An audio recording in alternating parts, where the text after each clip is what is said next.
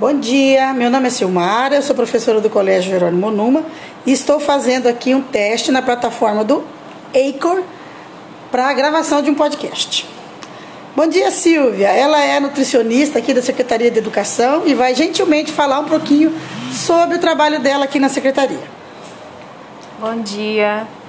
É, aqui na Secretaria de Educação do município, é, minha função é levar a merenda escolar para as crianças né, das escolas municipais, a, do CEMEI e também da APAI, né, onde a, o município atende todas essas instituições e proporcionar uma, uma alimentação adequada que supra as necessidades nutricionais de todos os alunos e assim melhorar a qualidade de ensino para eles também.